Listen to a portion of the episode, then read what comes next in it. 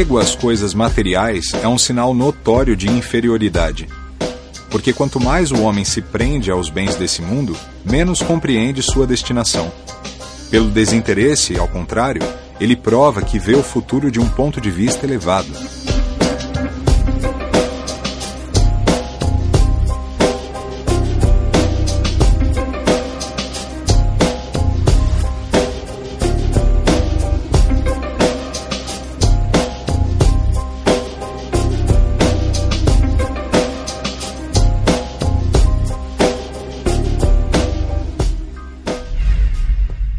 Nós falamos em obsessão, na nossa tradição espírita, nós normalmente queremos dizer a influência de um espírito desencarnado por sobre um espírito encarnado, por sobre nós. A falta de conhecimento sobre a realidade espiritual conduz o espírito, enquanto encarnado, a se agarrar mais nas coisas do mundo material, ao dinheiro, aos prazeres do mundo material, às pessoas e, e tudo mais. Então, é, esse desconhecimento conduz o espírito então, a pensar que ele só vive uma vida. A vida material convida o espírito a fazer uma incursão espiritual de profundidade. No tempo de Jesus, havia um movimento, é, movimento é, dos saduceus, criado por Sadoc, que nasceu 200 anos antes de Jesus de, de Nazaré, é de conduzir o pensamento materialista, de agarramento às coisas materiais, porque a ideia era assim: só vivemos esta vida, temos que gozar todos os prazeres do mundo agora. A busca na satisfação dos prazeres se torna um problema quando você entra no imperialismo do eu. Quando você pensa só em você mesmo em detrimento dos seus colegas, amigos, familiares, irmãos, parentes, etc. O prazer deixa de ser prazer para ser um tirano da alma a pessoa está sentada sobre um cavalo, mas ela não tem as rédeas. É o cavalo que a conduz, não é ela quem conduz o cavalo. Por exemplo, quando você se sente insatisfeito, existem várias situações que a gente usa para disfarçar. Então você tem um desequilíbrio e você quer produzir esse equilíbrio. Uma das formas mais comuns da gente compensar a frustração chama-se compensação. O nome é compensação. Por exemplo, você tem insatisfação sexual. Se sente incapaz de lidar com isso. Comer bolo de chocolate é muito agradável, é muito gostoso. Então, toda vez que você sofre de insatisfação sexual, você come bolo. O vazio interior faz-nos buscar no exterior uma proposta de compensação.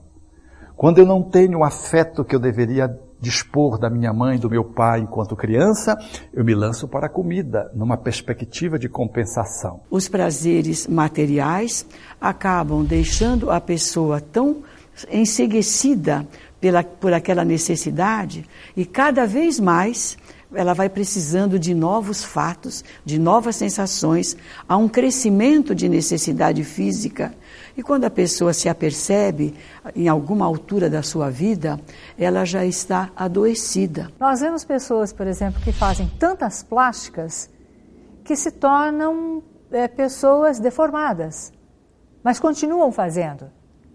Pessoas que acham que a quantidade de sexo é mais importante que a qualidade da sexualidade vinculada ao querer bem, à afetividade, ao amor. Um dos primeiros sintomas da depressão é a incapacidade de sentir prazer. A frigidez feminina, impotência masculina, a falta de prazer em qualquer âmbito é indicador de patologia. Então o prazer, antes de mais nada, ele é um constituinte natural.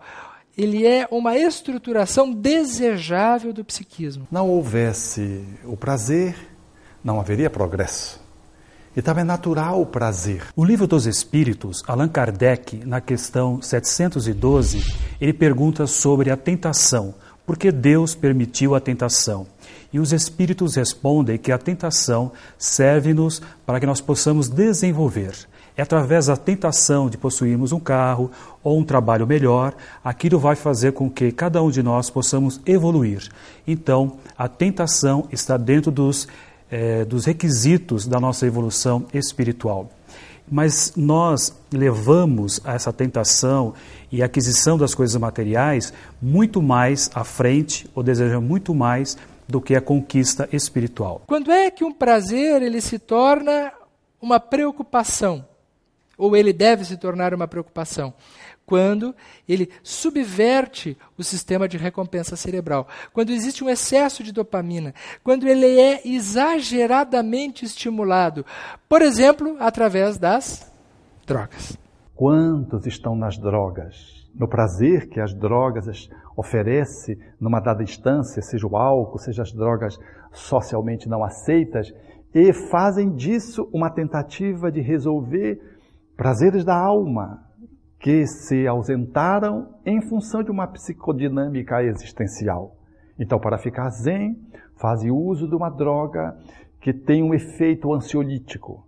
Para sair de uma estrutura de apatia interna decorrente de problemas não resolvidos internos, lança a mão de uma droga estimulante. É por isso que ao invés da pessoa ir para casa assistir um filme, passear de mão com a namorada no parque, dar um passeio pela rua, fazer um esporte, ela cheira cocaína. E isso substitui todas as outras coisas.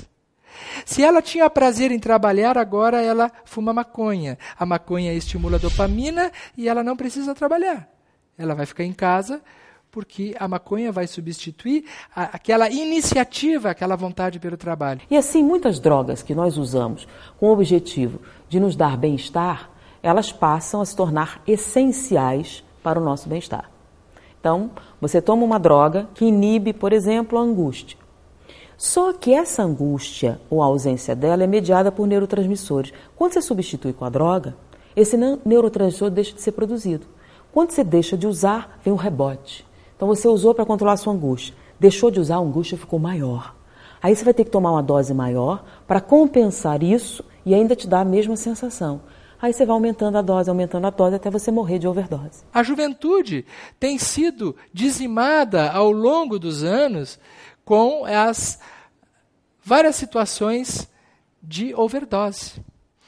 Desde o festival de Woodstock, quando nós ficamos conhecendo os três Jotas, né? Jimi Hendrix, Janis Joplin, Jim Morrison, que faleceram todos aos 27 anos de idade, e agora também, curiosamente, aos 27 anos de idade, mais recentemente, a Amy Winehouse, essa moça que aos 27 anos também por morte em overdose. Então, nós vemos que as drogas entraram na nossa sociedade, na nossa cultura, principalmente dos anos 60 para cá, trazendo esse dano imensurável, né? fazendo com que toda uma geração ela viesse a ter uma busca excessiva de prazer. Então, exteriormente, buscamos os prazeres como forma de fazer um contraponto com necessidades mais profundas que não estão sendo atendidas. Quais são os exemplos que estão sendo dados, né, de vaidade, de beleza, de perfeição? Particularmente através de um sentimento que, dentre outros, talvez seja o mais perigoso para os processos de fascinação, que é a vaidade. E existe os compulsivos, né? Os dependentes de amor e sexo.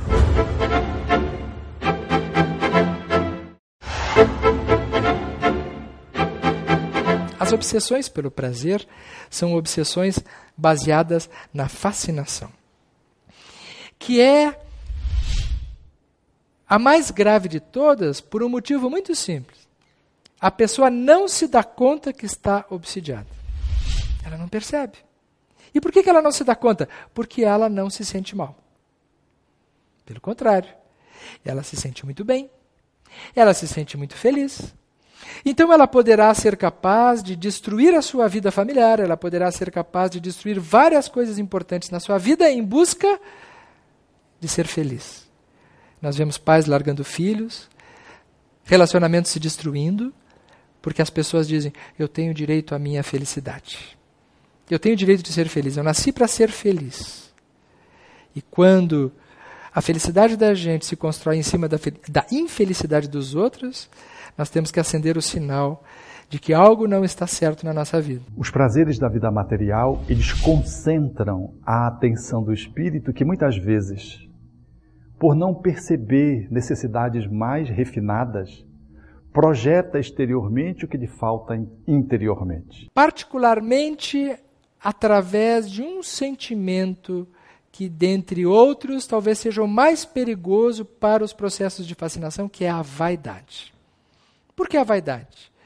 Porque a vaidade é um dos únicos sentimentos que faz com que o indivíduo não reconheça as suas falhas. Muito difícil resistir à vaidade, muito difícil resistir ao orgulho, muito difícil resistir ao egoísmo, porque a sociedade que nos cerca nos cobra atitudes que eh, afloram estes sentimentos. Nós somos cobrados constantemente a nos apresentarmos muito bem, a sermos pessoas de sucesso. Só são felizes os que têm sucesso. Né? Então, as pessoas acabam, isso acaba insuflando a nossa vaidade. Tem uma história interessante. Uma senhora da alta sociedade, que durante anos foi a mulher mais bem vestida da revista Vanity Fair. Um dia ela abriu a revista e o nome dela não estava na lista. Ela se suicidou se jogando do prédio do seu esposo. Por quê? Para ela ser uma das mulheres mais bem vestidas da revista Vanity, era mais importante estar viva. Quando é que isso acontece? Quando você abre mão dos seus processos individuais em nome dos processos sociais. Por exemplo, é, quando você namora aquele rapaz que as suas amigas gostam, porque ele tem uma aparência que todas querem, e não aquele que agradaria às suas necessidades psíquicas quando você troca o seu bem-estar pelo bem-estar do grupo. Nesse momento você começa a abrir mão de si mesma. Nós acabamos nos deixando levar por essa aparência externa e que vem contaminando não só o nosso jovem, como também o pessoal na maturidade ou mesmo o pessoal que já está adentrando a velhice. Ou seja, a valorização do externo é, desqualificando o interno. Quais são os exemplos que estão sendo dados né, de vaidade, de beleza, de perfeição, para que isso não se torne uma coisa negativa. Como assim? Se a gente vê uma pessoa bonita e a gente quer ser como, pelo menos parecido com aquela pessoa, é uma forma natural até. Agora, quando nós começamos a fazer coisas que não está no nosso eu, que a gente começa é, excessivamente, desvaradamente atrás de alguma coisa, aí começa a vender muito para um excesso, e todo excesso é prejudicial. Nós vivemos uma cultura eminentemente narcisista, né? aonde está dito que a pessoa, para ser feliz, ela precisa ter dinheiro, ela precisa ser bonita, ela precisa ter poder, ela precisa ter prestígio.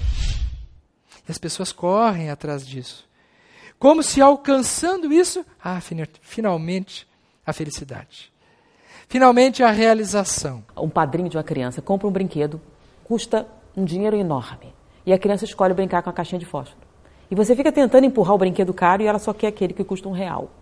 Por quê? Porque a criança, quando ela busca o seu prazer, ela quer atender às suas necessidades.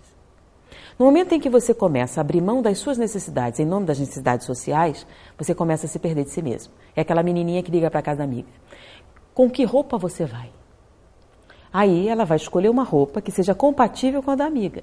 Depois de algum tempo, ela vai usar rosa porque está na moda, mesmo que ela odeie rosa na sua intimidade. E aí ela vai cortar o cabelo de acordo com a moda, vai vestir a roupa que todo mundo está vestindo, vai procurar o comportamento que todo mundo faz. E depois de algum tempo, ela não sabe mais o que, que ela gosta. Aí vai pagar 200 reais num psicanalista para tentar se achar. Sabe? Quem sou eu? O que é que eu gosto mesmo? E nesse momento você está totalmente perdido de si mesmo e não sabe mais o que você precisa para ser feliz. E o que é que você vai ter que fazer? Se conhecer de novo. O que, que o ser humano tem procurado preencher?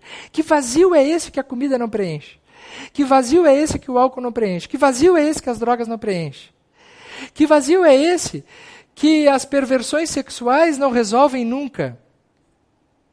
Que vazio é esse que comprar não resolve? Que vazio é esse que jogar não resolve? Que vazio é esse cujas conquistas amorosas não resolvem.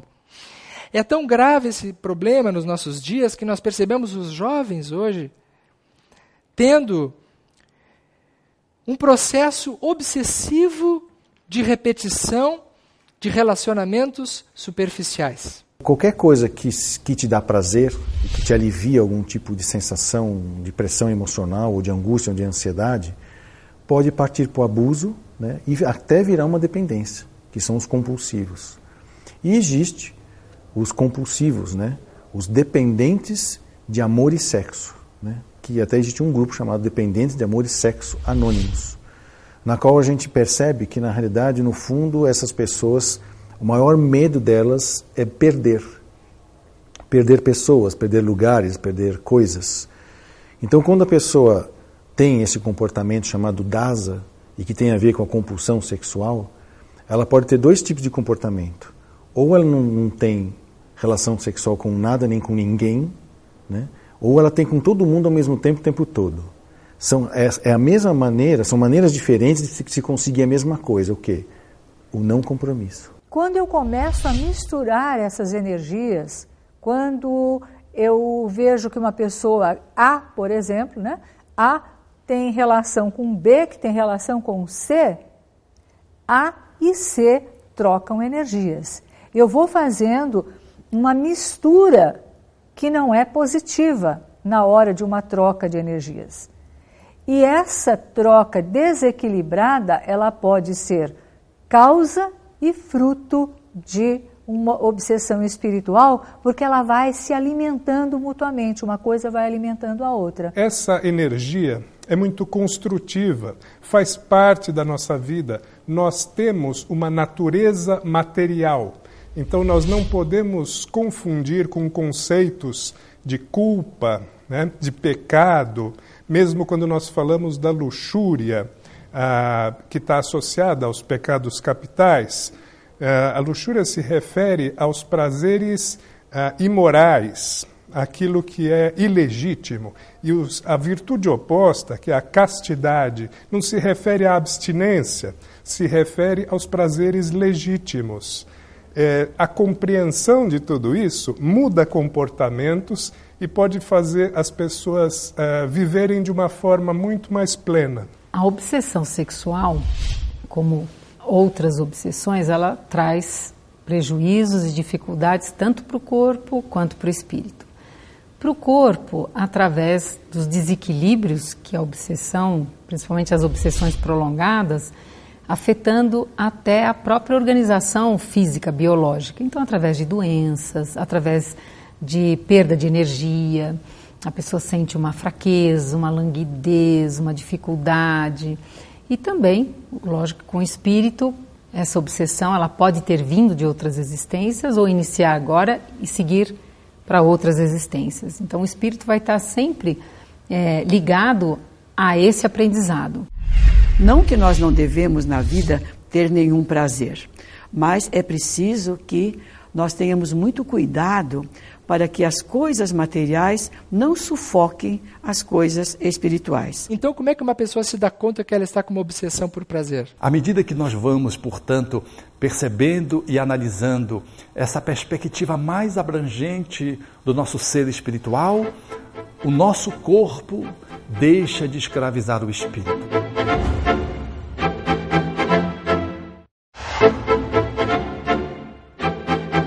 é que uma pessoa se dá conta que ela está com uma obsessão por prazer? Somente de duas maneiras. Se ela estiver exercitando a auto-vigilância, não a vigilância que as pessoas exercitam no dia a dia, que é a vigilância da vida dos outros. Costumo brincar dizendo que a pessoa ora por si, orar e vigiar. A pessoa ora por si e vigia a vida dos outros. Né? Talvez Jesus quisesse o contrário, que nós orássemos pelos outros e vigiássemos a própria vida. Então, vigilância significa olhar para si. Se a pessoa faz esse exame, tem humildade, ela pode se dar conta desse processo. Se ela não tiver isso, ela se isola. E por que, que ela se isola? Porque a primeira coisa que os obsessores fazem é retirá-la do ambiente de grupo porque a segunda forma é ouvir os outros. É o amigo que chega e diz: Cara, tu está pisando na bola. Não é assim. Isso que está fazendo está errado. Se ela não ouvir isso, ela segue em processo de fascinação. Qual seria a melhor forma de lidar com esse problema? Acho que sempre se disse, né? O primeiro passo para resolver um problema é admitir que tem um problema. É necessário, portanto, enquanto ser, esse mergulho do autoconhecimento, esse escaneamento do espírito para que possamos avaliar em que medida nós estamos buscando apenas o bem-estar externo, do conforto, da comodidade, que nos traz relativamente um prazer exterior, mas que não nos traz a serenidade do ser, a plenificação da alma. Se nós reprimimos muito um lado, é, esse lado reprimido, quando tem um espaço, ele vai tomar conta e vai chegar do 8 a 80. Então, o equilíbrio entre esse 8 e 80 é o caminho mais correto para que o, o, prazer de viver seja algo saudável e que eu não, pre, não prejudique a minha vida, nem a vida de ninguém, nem o meu, a minha programação reencarnatória. Porque o exercício do livre-arbítrio, se eu não, não, não temperar o meu livre-arbítrio com raciocínio, eu com certeza vou pecar pelo excesso, para menos ou para mais. Então, esse imperialismo do eu, eu acho que a gente tem que trabalhar muito eh, nas psicoterapias, nas consultas médicas, para as pessoas a, a aprenderem a equilibrar o egoísmo com o altruísmo. Se nós caminharmos no sentido da elevação espiritual, do crescimento espiritual, nós construiremos dentro de nós um castelo de coisas boas, de coisas positivas, que serão a nossa sintonia para aqueles espíritos que virão ao nosso socorro. Se for o prazer apenas, ou o sofrimento, obsessões. Mas se for a caridade, mas se for a oração, mas se for a espiritualidade como um todo, quais são as sintonias? As sintonias superiores. Então, nós estaremos inaugurando um outro tipo de prazer, que é o prazer que interessa a humanidade. O prazer pela realização plena. Nós não nascemos para ser felizes aqui, mas nós nascemos para vivermos um processo de construção de felicidade mais ampla, na qual os momentos difíceis, com os momentos bons, eles se intercalam. Não que nós não devemos na vida ter nenhum prazer, mas é preciso que nós tenhamos muito cuidado para que as coisas materiais não sufoquem as coisas espirituais. O prazer deve ser controlado e deve ser uma coisa sadia. Se partir para campos de descontrole, macula o espírito. À medida que nós vamos, portanto, percebendo e analisando essa perspectiva mais abrangente do nosso ser espiritual, o nosso corpo deixa de escravizar o espírito, porque todos esses prazeres do consumo, eles ficam no nível mais sensorial. E nesse nível sensorial, nós perdemos a dimensão do espiritual. A vaidade, o, o egoísmo, essa necessidade do querer, é o primeiro passo da, do ser consciente interagindo com coisas e com pessoas com o passar do tempo, ele entendendo as consequências desses seus atos, desses, desses seus pensamentos, dessas suas necessidades, naturalmente, vai tranquilizando, naturalmente vão sendo escolhidos caminhos para que não é mais eu quero, ou eu posso, eu quero aparecer. Nós queremos, nós desejamos, enfim, é um mundo mais fraterno. Num teatro, Estava uma criança num camarote com a sua mãe, sentada, aguardando um show de piano. No centro do palco, um piano de cauda Stanway, muito lindo. O artista ainda não havia chegado no palco. Aquela mulher estava conversando agora do camarote ao lado, já que as mulheres todas gostam muito de conversar nos intervalos, com uma amiga sua. E o seu filho pequenininho, que estava sentado ao lado, ao lado dela, como qualquer criança que não consegue ficar ao lado da mãe, se levantou e começou a passear pelos camarotes. A mãe não viu, estava distraída na conversa, a criança começou a andar pelos camarotes. Quando ela se deparou numa porta, e naquela porta dizia assim: proibida entrada. Dizer proibida entrada para uma criança é a mesma coisa que dizer pode entrar. A criança entrou. E quando a criança entrou no palco, Apagaram-se as luzes, deu o sinal que deveria entrar o grande artista. Ela entrou no palco e, quando abriram-se as cortinas, a mãe ficou apavorada. Por quê? Porque lá estava o seu filho, sentado ao piano, e completamente distraído, absorto naquela experiência ingênua, com um dedinho só, começou a tocar um cai-cai balão.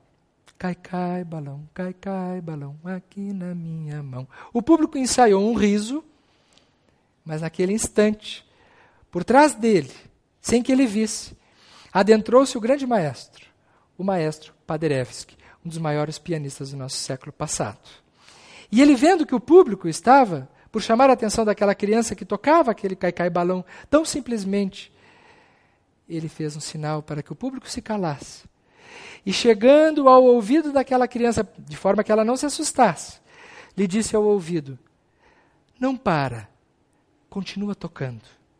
A criança viu e continuou tocando o caicai balão.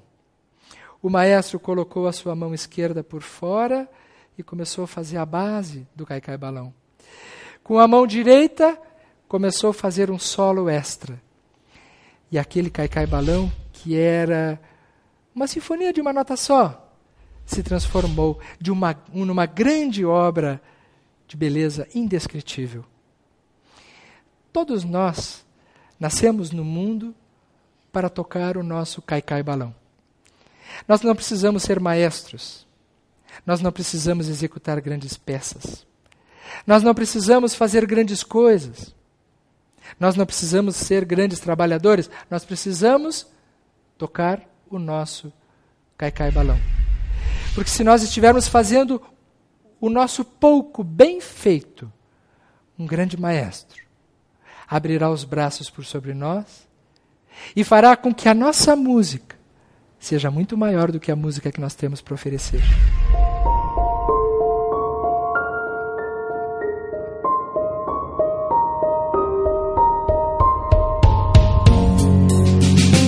Qual a mais meritória de todas as virtudes?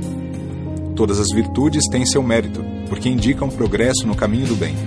A virtude sempre que há resistência voluntária ao arrastamento das más tendências mas a sublimidade da virtude é o sacrifício do interesse pessoal pelo bem do seu próximo, sem segundas intenções. A mais merecedora das virtudes nasce da mais desinteressada caridade.